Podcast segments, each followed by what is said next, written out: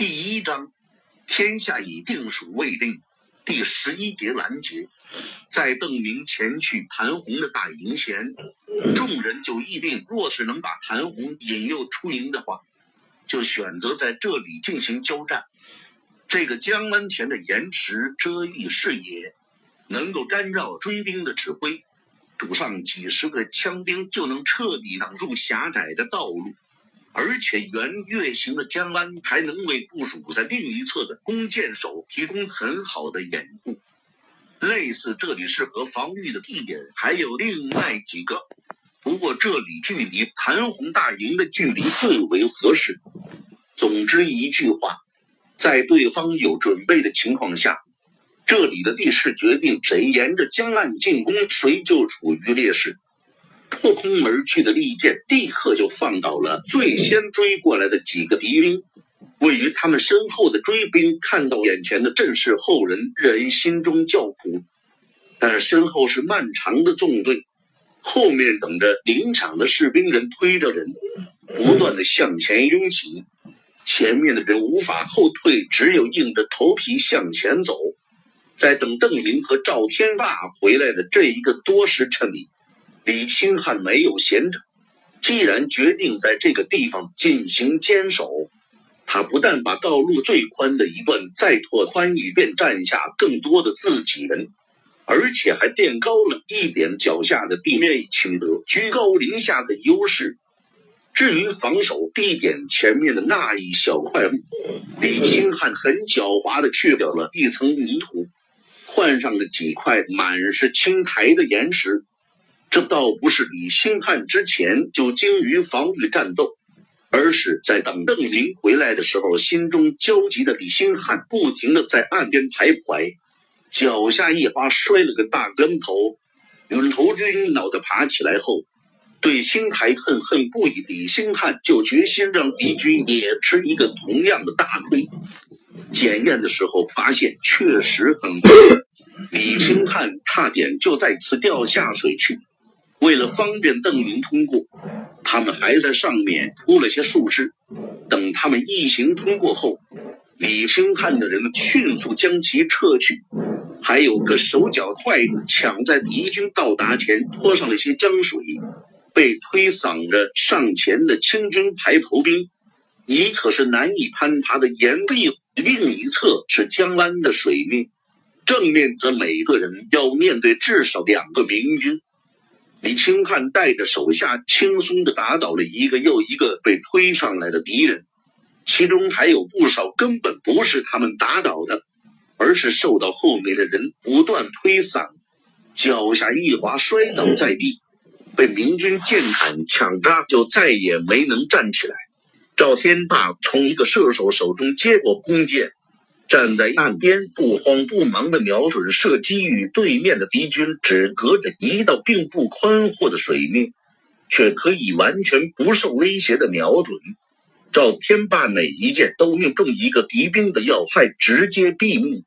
这表现让旁边谭文部官兵不禁露出佩服的神色。邓明喘息已定，也走上前两步观战。见邓明到了前排。赵天霸连忙停止射击去拉他，殿下如何上来呢？要是有个流矢乱石擦伤了殿下，又该如何是好？一边说着，赵天霸一边就来推邓明，要把他拖到士兵后面去。但邓明却挣扎着不肯后退。首先，邓明吧认为赵天霸实在是太入戏了。自己根本就不是韩世子，或是其他什么宗室。邓明很奇怪，赵天霸现在怎么表现的和真的似的，对自己的安危有如此强烈的责任感。其次，邓明觉得，既然不得已要装宗室，那就得表现出勇气，发挥应有的作用。邓明认为，亲冒矢石无疑能极大的鼓舞战士们的斗志。大家都在奋战，我怎么能后退？邓明用力甩开赵天霸及另外两个来拉自己的明军，大声说道：“我不会使用武器，不能和大家一起上阵杀敌。站在这里是我唯一能做的一点事，哪能退到后面去？邓明说的就是他的心里话，周围的人听的却是极为感动。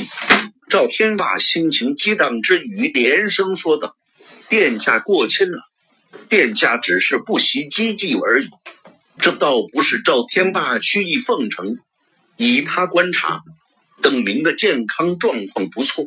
个子高出平常人一头，其中也包括赵天霸、周开荒和李兴汉等人。现代人营养比较全面，当然比饥一顿饱一顿的古代人发育良好。但是赵天霸觉得邓明相当缺乏锻炼，没有体力，也不太强壮。在周围人看来，宗室子弟没学过作战的技艺。是再正常不过的事情。邓明敢于站在一线，就是难能可贵。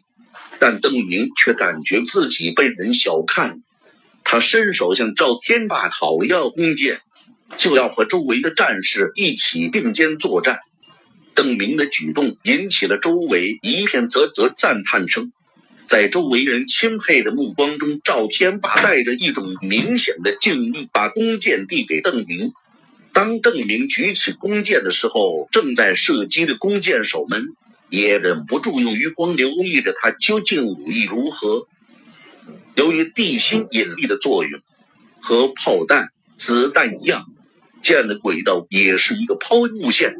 邓明在心里默念自己曾经学到过的知识，用力张开弓后，揣测着这个抛物线大概的轨迹，把箭头向上挑起。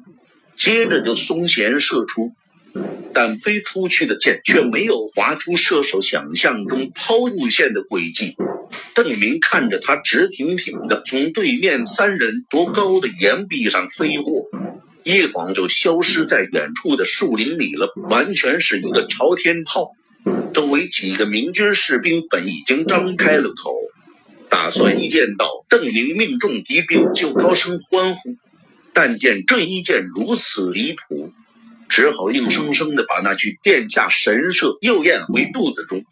更多的敌兵被后面的人推得挤过拐角，他们看不到前方李兴汉的迎战队列，却能看到从侧面不断射来的弓箭。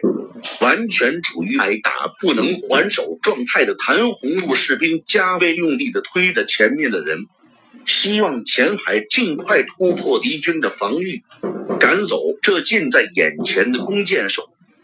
有些人受不了飞过来的雨箭，就干脆跳下江安，把武器举在头顶上，试图淌过水面攻击那些放箭的明军。但江安远比这些鲁莽的士兵想象的更难通过。他们吃力的高举着武器前进时。就是明军射手最好的靶子，同时他们还要和冰冷的江流做着艰苦的斗争。走得最远的那个士兵也未能到达江湾的中心，那时江水已经没到了他的颈部。未等他想好是退回去还是开始游泳前进时，脚下一滑就被江流冲出了弯谷，卷到江面上载浮载沉。直到这时。位于岩石后方的谭红依旧不清楚前面到底发生了什么事情。当听到最开始的弓箭破空声，谭红还气急败坏的大叫道：“谁在放箭？我不是严令不许放箭，必须要抓活的吗？”为了保证抓捕到活的韩王世子，谭红在出发前就传下命令。禁止前队士兵和先头的几个骑兵携带弓箭。看到赵天霸他们丢弃武器逃走后，谭红想当然的认为对方手中已经没有武器，放箭的肯定是自己的部下。跟着人流往前凑了一段，听到山岩后面传来越来越激烈的杀喊声。而且看到一具又一具的清军士兵尸体被江流从上游冲下来，谭红才意识到自己的部队遭到了有力的抵抗。不过这时他还不确定是中伏还是对方的困兽犹斗。先头部队因为战斗而陷入停顿后，谭红的整个队列也立刻跟着停下来。他急切的想知道前面到底发生了什么事，但是前面的人退不下来，而是被推着向前，而谭红的贴身卫士也被这大群的士兵塞住，无法挤上前去打探战况。一直过了很久，谭红的卫士才总算挤到前面一点，拉住一个前排的把总询问山岩背后发生的情况。对面只有不到百个人。谭红得知对面的大约兵力后，皱眉思索了起来。他不是没有考虑过伏兵的问题，不过他估计明军的溃兵最多也就是数百而已。而且在逃跑过程中，大部分明军士兵已经把武器都丢掉。这样的战斗力对于谭红装备精良的一千六百大军来说，并不构成威胁。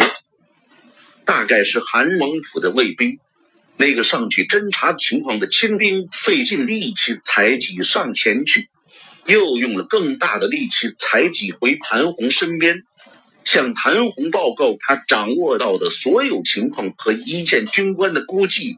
钱还被顶住了，好像一直没有进展。估计对面肯定有长枪兵之类的，而且数目也不少。至少有十几杆枪，还有至少十几张弓。这应该是韩王府的卫队。谭红也做出了类似的判断。他不认为几百名溃兵能够统统被韩王世子组织起来。即使有几百名溃兵的话，他们大概也留不了这么多的武器和有战斗力的兵员。他们走投无路。不过是利用这个弯口进行最后的抵抗。既然追击了这么久，谭红当然不愿意在最后关头撤退。他也不甘心手握着近两千军队，仅仅看到几十个，也许可能上百个敌兵就认输，立刻掉头转回营去。谭红觉得自己发现了对方垂死挣扎的迹象。敌兵最后的拼搏也不过如此。他立刻下令，一名禁卫军官带着四百名士兵上山，迂回到这个明军阵地的后方，从前后两面夹击这批明军。谭红命令道：“你们包抄动作要快，全速前进，不要等到天黑让韩世子跑了。”清军开始尝试迂回的时候。邓明第三次拉开弓弦，手臂和弓拉开一点儿距离。赵天霸站在邓明旁边，给他讲解使用弓箭的要领。涌上来的敌人根本来不及还手，明军对付他们从容不迫。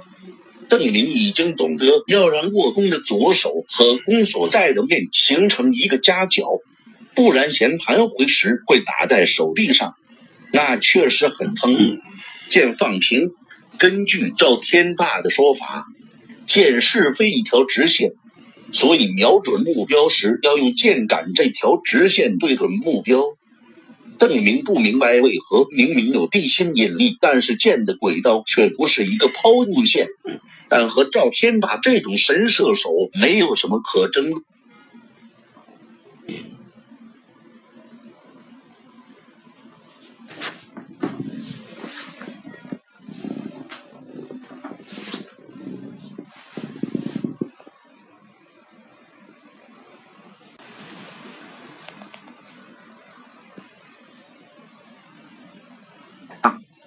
确实很疼。箭放平，根据赵天霸的说法，箭是非一条直线，所以瞄准目标时要用箭杆这条直线对准目标。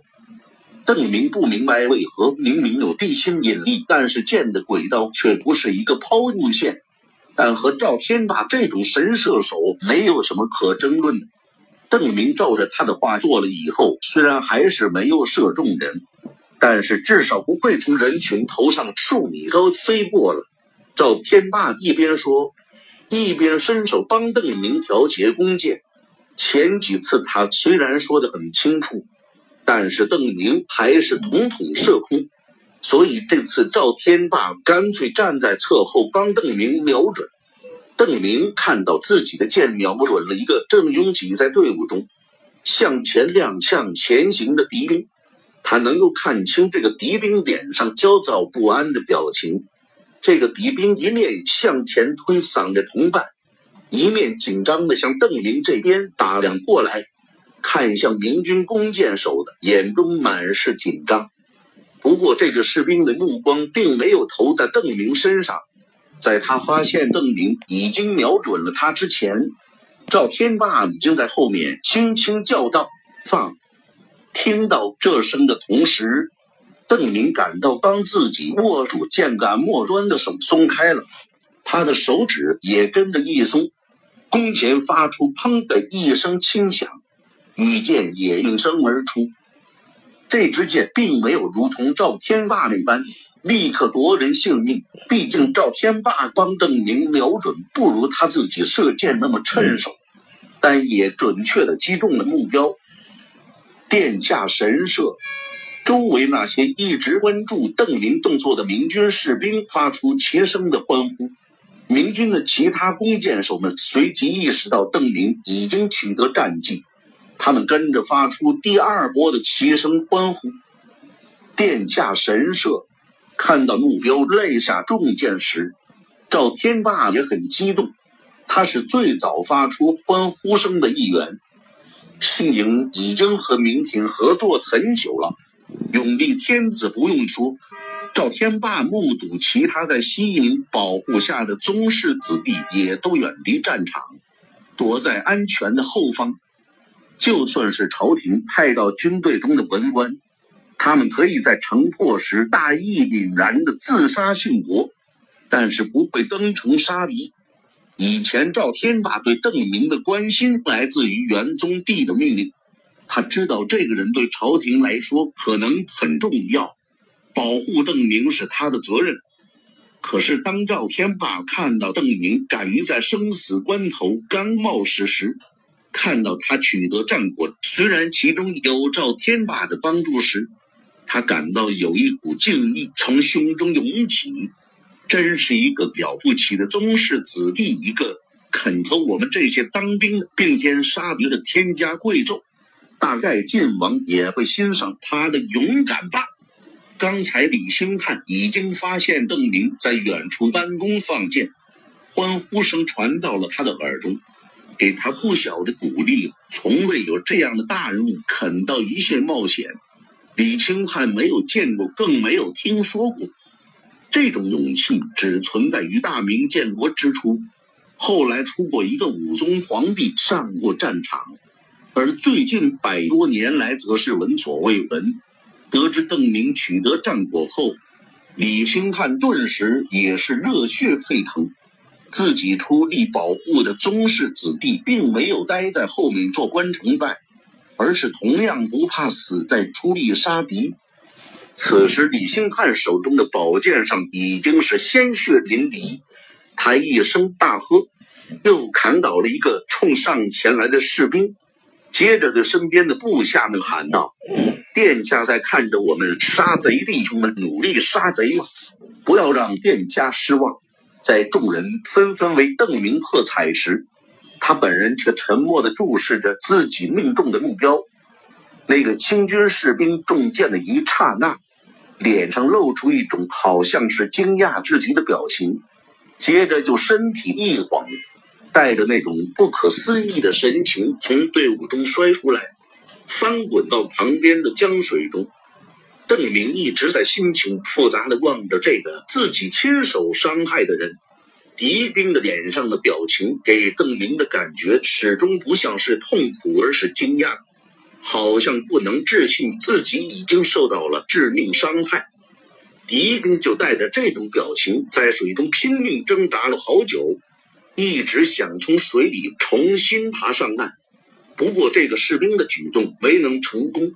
邓明看到不断有鲜艳的红色从被他伤害的人身旁的水面上浮起，这个士兵挣扎的动作也随之变得越来越慢，最后渐渐停止，身体翻转过来，仰面躺在水中，大睁着双眼，脸上仍然是那种惊讶和迷惑相混合的神情，好像这个士兵至死都没有接受他已经负伤而且正在死去的事实。我杀了一个人，邓明在心里默念着。战场上近百名士兵都为他的勇敢而欢呼。邓明看到不远处一个明军士兵已经激动的，好像都热泪盈眶。都说战争是最颠倒是非黑白的，我残酷的杀死了一个人，一个同类，眼睁睁看着他在痛苦的挣扎中死去。平时这种行为会被周围人所唾弃憎恨，会受到惩罚，但在战争中，他们却认为我干得好。并和我一起观看这个人是在怎么样的巨大痛苦中咽下最后一口气的，还为此而兴奋不已。